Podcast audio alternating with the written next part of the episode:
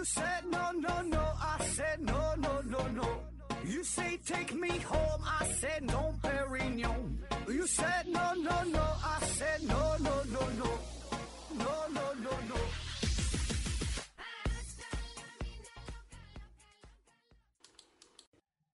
拼命探索不计后果，欢迎您收听《思考盒子》。本节目由喜马拉雅平台独家播出。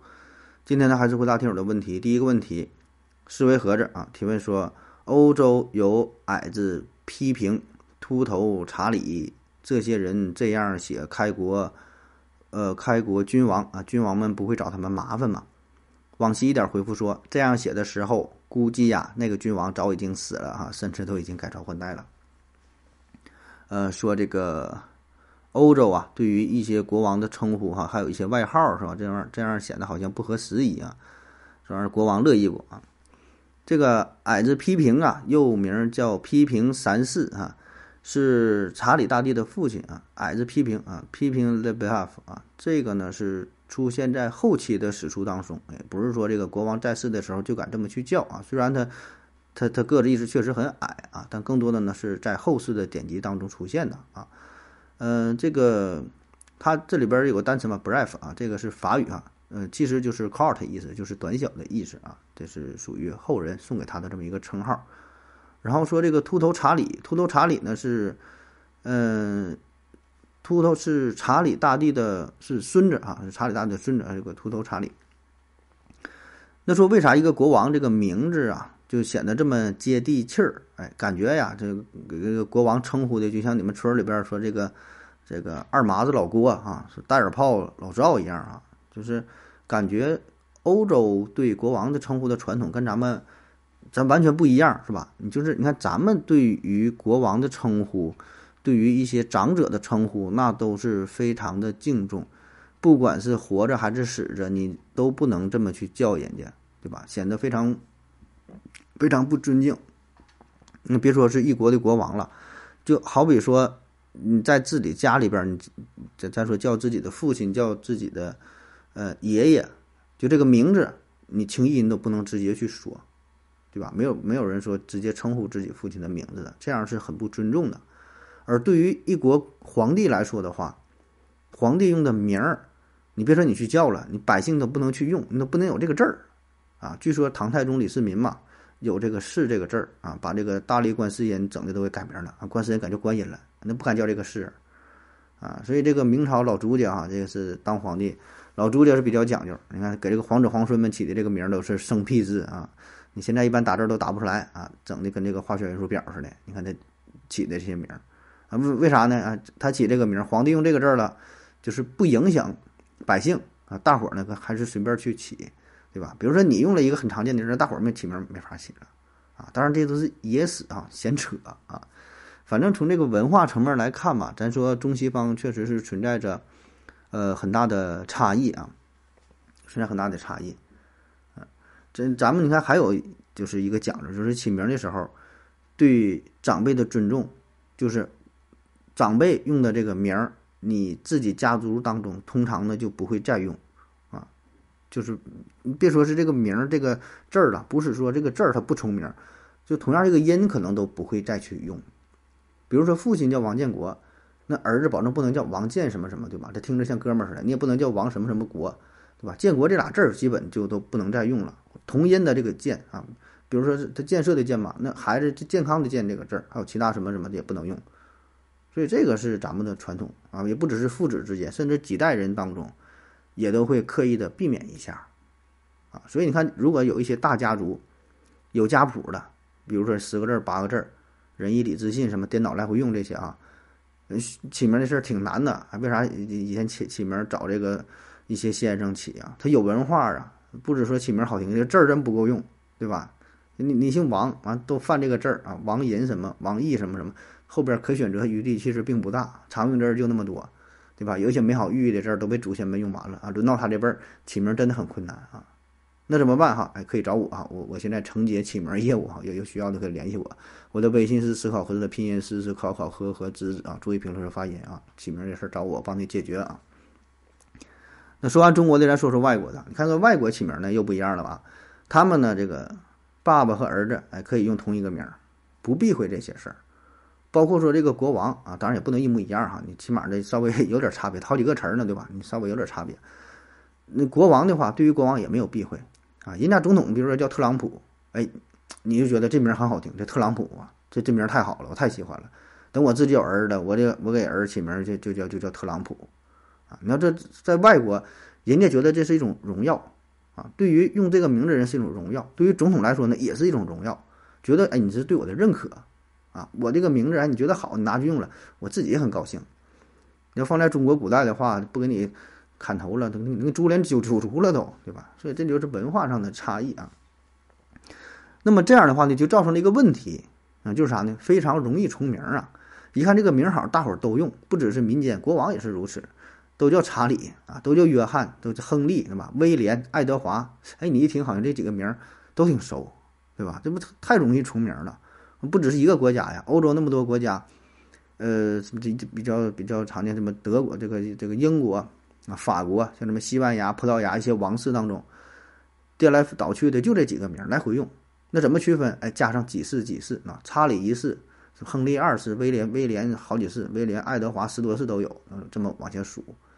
但是你这么数，仍然还是挺难记忆的，对吧？有时候记不清这个数，起个名后边还得带带带数字的。那么。还有一种情况就是，同样就都叫亨利二世的皇帝，那可能都好几个，这就都叫亨利，都已经加上二世了，还重名，那怎么办？往上加一些外号啊，短斗篷亨利啊，强辩者亨利啊，小亨利、圣亨圣亨利、大亨利、小亨利、黑亨利、白亨利啊，那么一加上绰号之后，哎，就知道说的这个亨利是谁，特征性就比较明显了。啊，所以这个就是一个。一个这个称号的这个绰绰绰绰号的这个问题啊，叫叫外号，那不止皇帝有外号对吧？你看其他也是一些名人，好像都喜欢加一个外号，长胡子的、红头发的、大高个的，怎么怎么地的，是吧？哎，这就是外国有这种文化，经常爱起这个外号啊。那么起外号是怎么去起呢？跟咱中国也差不多，最常想到的就是利用这个人的身体特征，对吧？像咱起瘦猴啊、胖子、四眼儿、小黑、二秃子、老肥，对吧？你一听就知道这个人长得什么样，高矮胖瘦的。皇帝也是如此，对吧？也有高矮胖瘦之分，所以呢，你看这个矮子批评啊，呃，这个秃头查理啊，长腿爱德华啊，美男子菲利啊，口吃的路易，你看这都确实就是皇帝的名，这这个这几个可不是我瞎编的，啊历历史书上就这么写的。那还有一类呢，就是看这个皇帝他本身的一些政绩、一些功绩，哎，这里边有有好有坏，对吧？有的是开疆扩拓土的啊，有很多功绩啊，威廉一世，哎，征服者威廉一世。啊，那有一些不好的负面的啊，他同样都叫威廉嘛，嗯，私生子威廉，啊，把这些身份给表这个表明了。还有呢，像这个太阳王，哎，路易十四，太阳王听着多牛逼，对吧？胜利者查理啊，查理七世，贤明贤明王亨利啊，亨利四世。一些负面的，比如说恐怖的伊凡哈，伊凡四世，血腥玛丽，哎，这就是玛丽一世，糊涂查理就是查理三世，啊，失帝王约翰一世啊，地呢赔了不老少。所以那你看一说这些外号。非常形象的表明了这个皇帝的身份，他干的事儿，他的形象特征。所以你看这些这些，就是这个名儿啊，这个外号，就是表现了这个君主的体貌特征。然后一说这个名儿的时候，能让你在大脑当中啊，第一时间就反映出来，哦，这说的是哪个人儿，对吧？就是因为他们这个重名的这个现象太严重了啊，不像咱不像咱们，你你一说李世民，那那那就是一个秦始皇，你不不会想到第二个人儿。啊，所以这个就是结合他们的文化、他们的情况啊，采取的一个手段、一个方式，就是为了为了区分啊。当然，这种情况在中世纪之前是相对多一些，在中世纪之后，欧洲君王这么在取外号的现象确实也是不太常见啊。因为这个大伙儿文化水平也是越来越提高了，是吧？你再这么去起也不太不太合适啊。下一个啊，思维盒子提问说：盒子盒子啊。许父预测吕后和鲁元公主富贵无比，而且从刘邦那里来。汉文帝母亲会生下天子，伪书说刘秀为天子，安汉公当为摄皇帝。李淳风预测武则天，呃，为女子当为天下主，点检做天子。这些神预言是真的吗？怎么推算的啊？说这个中国古代一些非常神奇的神奇的预言哈，就是说，主要是预测谁谁谁当皇上啊，还有这个预测武则天啊。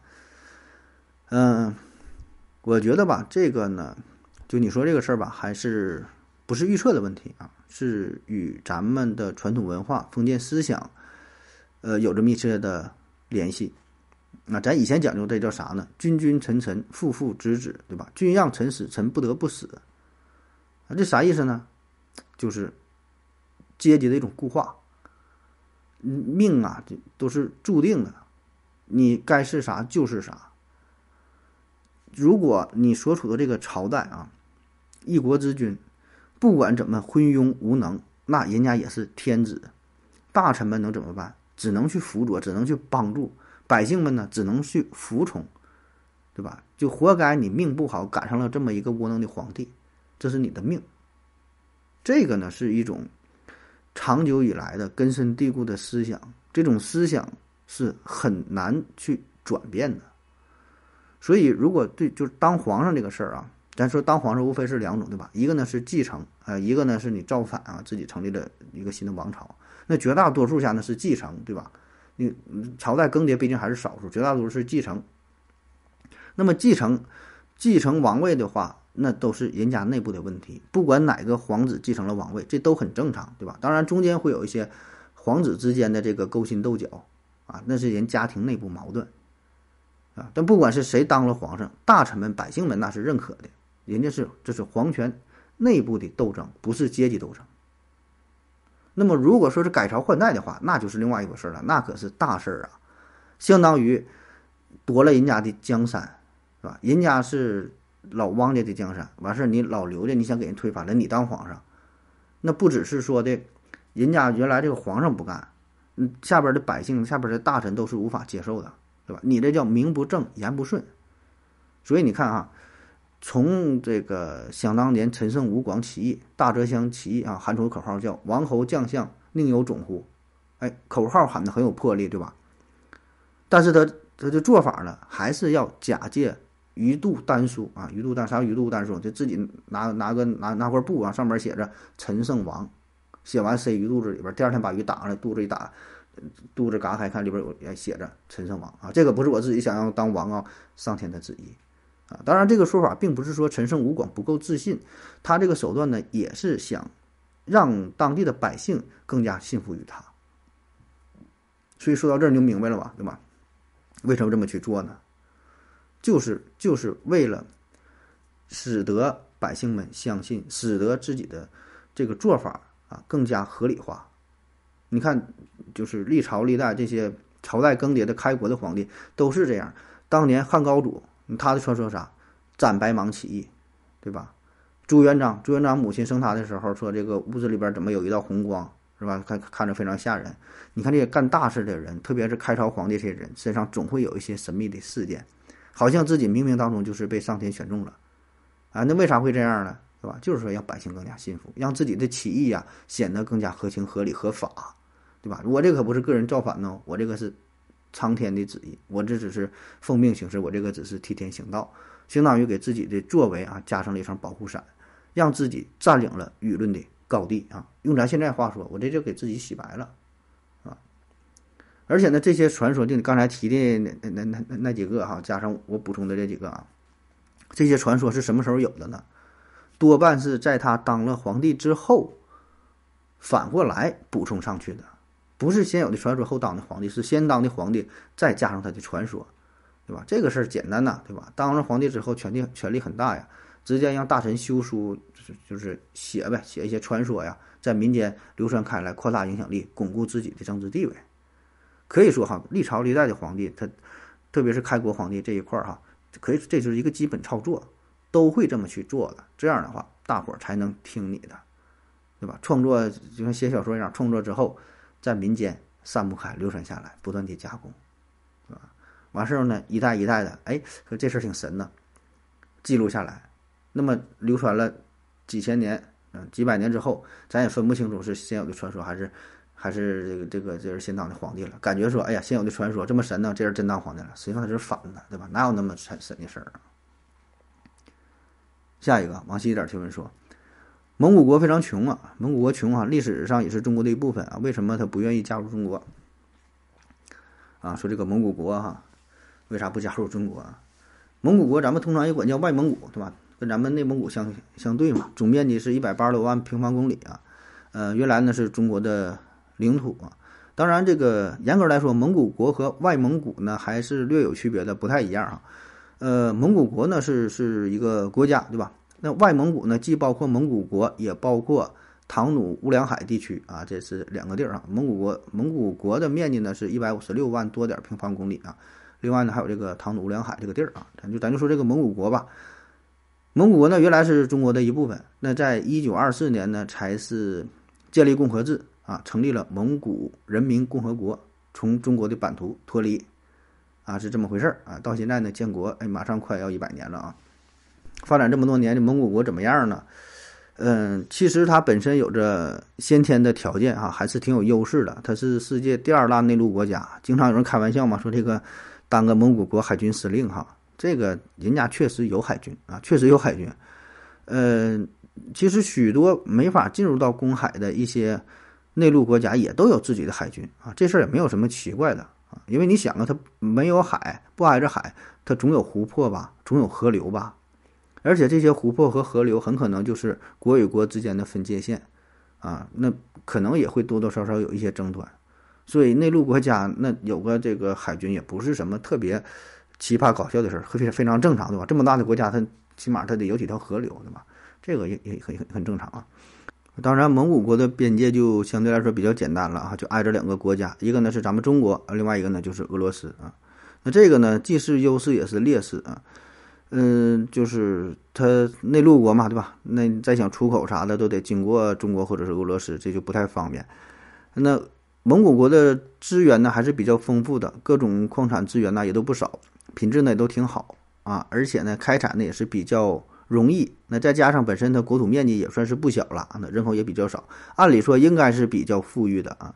但实际上，在二零二一年，蒙古国它的 GDP 呢只有四十三万亿图格里克啊，图格里克是他们自己的这个这个这个币种啊，换成人民币呢是大约是九百五十三亿元人民币啊，这什么概念哈？咱也不知道多少啊，可以咱可以看一下前前一阵儿咱中国有个新闻嘛，十八个人非法集资一千。三百九十五亿啊，快赶上蒙古国一年半的 GDP 了啊！而二零二一年，我国内蒙古自治区的 GDP 呢，已经超过了两万亿啊！所以你看，这从 GDP 可以看得出来，这个经济水平还是相对比较落后的啊。那为啥会这样呢？就是蒙古国呢，到现在呀，也只是出口一些呃未加工的或者是初加工的一些这个原煤啊、原矿。啊，没法就技术水平落后，没法进行深加工。那么这样的话呢，你在国际市场上销售的价格就是比较低廉啊。对于这个国家来说，就相对就不利呗，对吧？你你你这个东西哈，自己生产出来一块钱卖出去，人家加工成十块钱卖给你啊，你就净等着赔赔钱啊。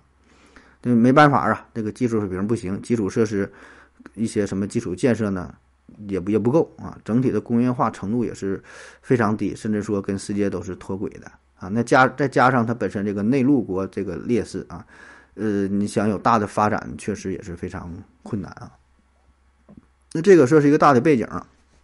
那刚才这位听友问了，说既然如此，哎，为啥不加入咱们中国？你看中国咱们这么这这些年发展的蒸蒸日上啊，非常强盛，而且呢，你本身就是中国的一部分，对吧？你加入中国，对于中国来说呢，也是一个双赢的事儿。哎，这个双方都挺好的，你就你就回来呗，是吧？想法挺好，是吧？这里边吧，嗯，分这么几个方面哈，说为啥他回不来啊？第一呢，就是思想和文化方面的隔阂。当年这个蒙古国为啥能脱离中国啊？其实呢，这里边就是苏联是发挥了很重要的作用啊。苏联也是在里边使劲儿，然后呢，蒙古国也是想追随苏联老大哥。那独立之后，一直也是与苏联保持着非常非常密切的关系，也确实得到了苏联很多扶持。那这种扶持。有经济上的扶持，技术上的扶持，同时呢，也包括文化思想方面的一些，再说叫教育吧，这些教育制度，包括一些语言啊等等啊，这方面都被前苏联深深的改造着。所以呢，在全盘被苏联化之后，它与中国的关系啊，相对来说就是越来越疏远。那在苏联解体之后呢，蒙古国，呃，他还是一心想投向这个西方社会。啊，接纳这个西方的文化，就跟西方走得更近一些。那么这样的话呢，实际上跟咱们国家就是从这个思想文化上来看，差别呢还是相对比较大的啊。那么这种心理隔阂，它是很难以避免的，对吧？因为这么多年，将近一百年，它已经形成了，包括现在也是，它还是跟俄罗斯、跟欧洲走的相对近一些。第二方面呢，就是从这个统治者的角度来说，咱就说一个最实在的话啊，就是让你的话，你你选啊，你是当一个。经济比较发达的这么一个地区的一个省长，还是当一个经经济相对比较落后的一个国家的总统，对吧？你选吧。我想绝大多数人会选择后者，对吧？当个总统，哪怕是经济比较落后，但自己当总统那多爽啊！国家穷是国家穷，但是你自己自在啊。你再怎么落后，再怎么穷，你是一一国之总统，你觉得是当总统好还是当省长好呢？当然，咱这有点以小人之心夺君子之腹了，想的这这这，咱就能想这么屁大点事儿啊！但你真的再往高端想的话，一个国家的总统，你说真的就是说投靠于另外一个国家，让自己的国家变成一个省份的话，后人会怎么评判你？你觉得这是一个好事儿吗？还真就不一定是吧？就是虽然这个国家可能经济上慢慢复苏啊、强盛啊，但是从一个国家独立的角度来说。啊，这个事儿反正就得真没法评定好与坏，对吧？这个就只能是后人来来来评判了。所以呢，作为一国之总统，轻易也不敢迈出这一步啊。当然，以上说的这两个原因，我觉得都并不是特别重要啊。最根本的原因，反而不在于蒙古国自身，不在于他的民众，也不在于他的总统，而是外在的力量啊。说白了，现在蒙古国他是否能够、是否能回来、是否想回来，根本不是他自己说的算的。那纵观国际形势，在这些大国博弈之间啊，这些小国啊，咱说这些小国啊，就算面积它也不小，但是从实力上来说，只能说是小国，只是一个棋子而已，任由人家去摆布。他现在仍然是咱说那个蒙古国，仍然必然受到这个这个俄罗斯、受到美国、受到西方大国的操纵。所以可以说他是身不由己，很多决定不是他自己能够做得出来的。这事儿应该很容易理解，是吧？包括说乌克兰哈，这有点扯得远，不能说太多了。蒙古国这么大片的面积，这么多的资源，这么多的矿产，再加上它的地理位置，你说就是他想回来，呃，总统想回来，民众投票百分之百都想加入中国，你觉得俄罗斯能同意吗？你觉得美国能够同意吗？对吧？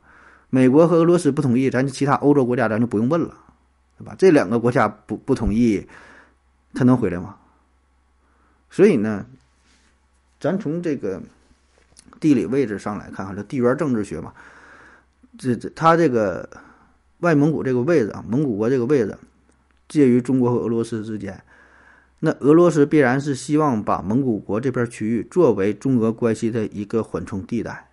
啊，咱说确实，中国跟俄罗斯是直接接壤的啊，有非常漫长的边境线是接壤的。但是中俄之间有这么一个蒙古国，你这样的话，它在两个超级大国之间，使得这个边境线就不会太长。啊，你看啊，任何两个大国之间，如果两个超级大国之间如果离得太近的话吧，这事儿就很微妙啊。所以呢，多了一个蒙古国在这中间。就增加了一些不确定性啊，使这个问题呢变得稍微呢复杂一些啊，嗯，就像是下棋一样，是吧？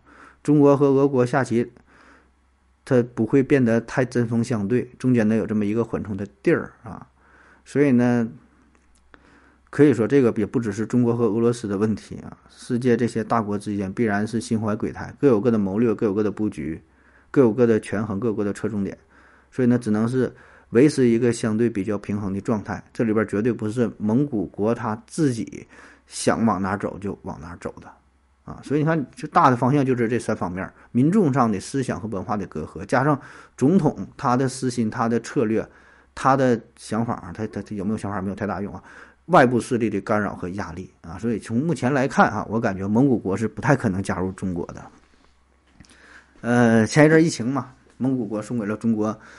三万头羊是吧？送的这个可不只是羊啊，送的是一份情谊啊。所以这个人把这个事儿啊面子做足也就足够了，对吧？国际社会嘛，跟你村里边过日子也都差不多，互相给个面子，大伙儿呢都过得去，也就这样呗。下一个问题，思维盒子提问说：“嗯，合着，我看过一个说法，说人类啊打了一万年的仗啊，死于战争的人呢不会超过二十亿，但一旦爆发三战，第一天就会死就超过五十亿啊，因为这个战争一旦发生的话，就会把所有的核弹呢都打向对对方的主要城市。但我们看到的战争仅仅是，呃，小冲突逐渐升级呀。”呃，我们看到的军事冲突都是由小到大发展的。那么文明不会自毁，因为在毁灭之前一定会妥协。呃，如果像很多人预测的那样，战争一旦爆发，核弹就会遍布全世界，世界就会马上毁灭啊。盒子认为是哪一种？雪糕化了就别吃了。上次世界大战，导弹才刚刚发明出来，没有大规模投入使用，现在就不多说了。弹道导弹和核武器已经改变了打法。这可比从冷兵器进化到火器更飞跃。普通人还是好好祈祷世界和平吧。王西点回复说：“你的问题是什么？关于这个核武器的事儿啊？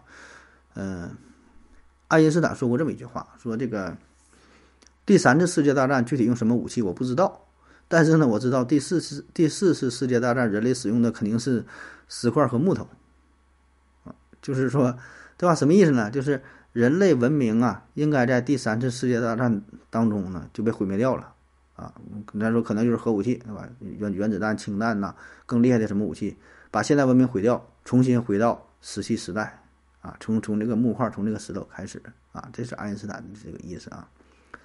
那我谈谈我的想法啊，说这个世界大战啊，说这个核武器是否会使用啊？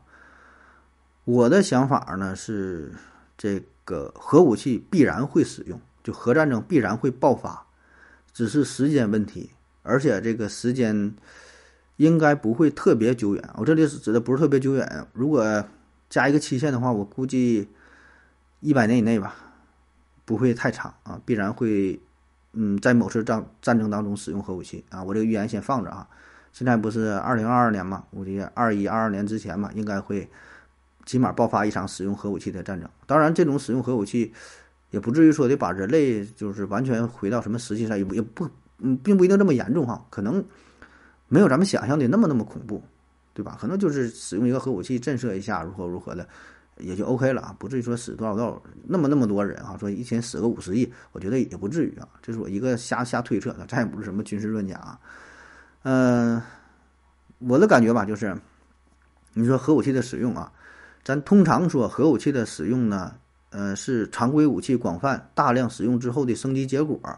也就是说，两个国家开战，你用手枪，我用步枪；你用步枪，我用机关枪；你用机关枪，我这边撇手榴弹，我撇手榴弹，你用导弹，就是什么一点点往上升级，到最后开始动用核武器，对吧？理论上呢也是如此啊。你没看谁斗地主这边出俩三上来用四个二就炸他，对吧？保证是俩三俩四俩五俩六，一点往上升级，四个二俩王，这么这这么这么去玩儿。啊，这个是一个合理的推测，但人类历史的发展很多时候是非线性的，不是按你想象的，不是按套路去出牌的啊。我之前也看过一个文章嘛，说这个所谓世界大战的概念，这个都是后人总结出来的。刚开始谁也不知道要打世界大战，对吧？都是打完之后了，过过了多少年了，人们重新梳理一下整个事件，哎，一说啊，这个叫第一次世界大战，这个叫第二次世界大战。当年刺杀呃斐迪南大公的塞尔维亚那个青年，他也绝会绝对没想到自己就这么开了两枪打死个人，就会导致第一次世界大战，就会就就就死了一千一千万人嘛，一战是吧？完十五亿人卷入到战争，他能想到吗？他也没法预测啊，这些就是非线性的一些意外、一些突发事件。所以整个世界是这种非线性的发展，不是按我们规划设计来的，每天都会爆发出很多意想不不到的事儿。有一些非理性的事儿啊，就好比说今天晚上说这个朝鲜突然就向韩国扔了一颗原子弹，我可能挺震惊，但是呢，也没觉得怎么特别奇怪，对吧？你说说朝鲜干出这事儿，你意外吗？啊，好像也不是特别意外。还有像印度和巴基斯坦，天天打架，天天武装冲突不断，两个国家都有核武器，那说不定哪天谁就扔了一个啊。当然那个当量也不是特别大，可能啊，这事儿都不好说，对吧？咱说就现在咱。听节目，你的此时此刻，世界各地的战火硝烟仍然不断，没有一刻是停止的。只是说没发生在我们身边，或者说我们不知道而已。克什米尔问题，呃，这个乌克兰的问题、叙利亚的问题、中东那些事儿，太多太多了啊！甚至说，可能现在非洲两个小国之间、两个部落之间有一些冲突，就蕴含着第三次世界大战的开端。就因为两个部落的一个冲突，可能嗯几个月、几年之后，这就引起了第三次世界大战。甚至说现在就已经开打了，只是我们不知道这个是第三次世界大战爆发多少年之后，打完之后。人们一回顾啊，这个是三战的开端，对吧？我们可能正在经历其中呢，你并不知道。那么，如果说真的是发生了三战的话，那么使用核武器也就是一个理所应当的事，是一种必然，对吧？那么，为啥现在这个战争不断哈？目前来看还没没使用核武器呢？包括说乌克兰和俄罗斯之间，为啥还没用核武器啊？第一呢，就是说核武器威力太大，收益呢，呃，很小。啊，起码说就是还没到非用核武器不可这个份儿，对吧？你打苍蝇用大用这个用大炮也不太合适，是吧？所以这个核武器现在是不敢轻易使用，它没有一个十足的理由。大国之间吧，轻易不敢用；大国打小国呢，也没有必要用，啊，所以就是这么一个情况。那么使用核武器就是到了没有任何退路，你用了之后，那基本就是一条道走到黑，不死不休，对吧？那核武器使用很可能，我觉得啊，就是战争之中双方某一某一方就是出现了一系列的误判，其中一方觉得自己不再使用核武器那就不行了，失去了国家生存的权利，然后导致战争升级变成了核战争，啊，当然这种我就说嘛，有可能是一种误判，他这个就是考验一国国家领导人的时候，他对于整个局势的掌控啊，他可能完全他他他也看不清，是吧？说不定什么时候不行了，我决定该用了就用了。用完了，就没有后悔药，对吧？只能进入不死不休的这种状态。所以呢，无论是谁第一颗扔出原子弹，战争性质就会发生转变，啊，只能是打到底，啊，可能说对方投降都不好使，啊，投降我得干死你。那么这种事儿在过去来说，所有这么就是这上千年人类的历史当中，这种战争类型还是不太常见的啊。就是大规模的使用核武器的战争，到底会发展成最后以什么形式结尾啊？这咱也咱也不知道啊。再有呢，就是大国之间这种核威慑力的一种共识啊，现在叫五常嘛，对吧？五常是合法拥有核武器，其他一些国家也拥有核武器，这就是制衡，哎，达到了一种平衡的状态。那大国之间不轻易使用核武器，其实呢也是对自身的一种保护。如果你动不动就用一个核武器的话，那么其他小国一定不会放弃发展核武器这个事业，一定会想方设法去研究，啊，就说你你经常你用核武器打我，那我得有一个，对吧？大伙儿都想整，所以这样呢，保证使得核武器更加扩散了，啊，所以就咱说轻易不用，恰恰呢是一种保护啊。小国觉得啊，你有你不用，那就咱也就该干啥干啥，就不着急了啊。我觉得是有一种这个就呃大国之间的一种一种制约，一种一种平衡吧。那么使用核武器之后啊，是否是真的全人类就会完全毁灭？呃，是回到这个石器时代啊？我觉得也不太可能。就是说，嗯，用了也就是用了，也不至于说让文明倒退几千年、上百年啊，必然还会残存下人类文明啊，适可而止吧。我觉得最基本的底线应该还是有的啊，不知道，可能这个也也是我个人比较乐观。好了，感谢您各位的收听，谢谢大家，再见。感谢您的聆听。如果您也想提问的话，请在喜马拉雅平台搜索“西西弗斯 FM”，在最新一期节目的下方留言即可。欢迎您的参与，我在这里等你哦。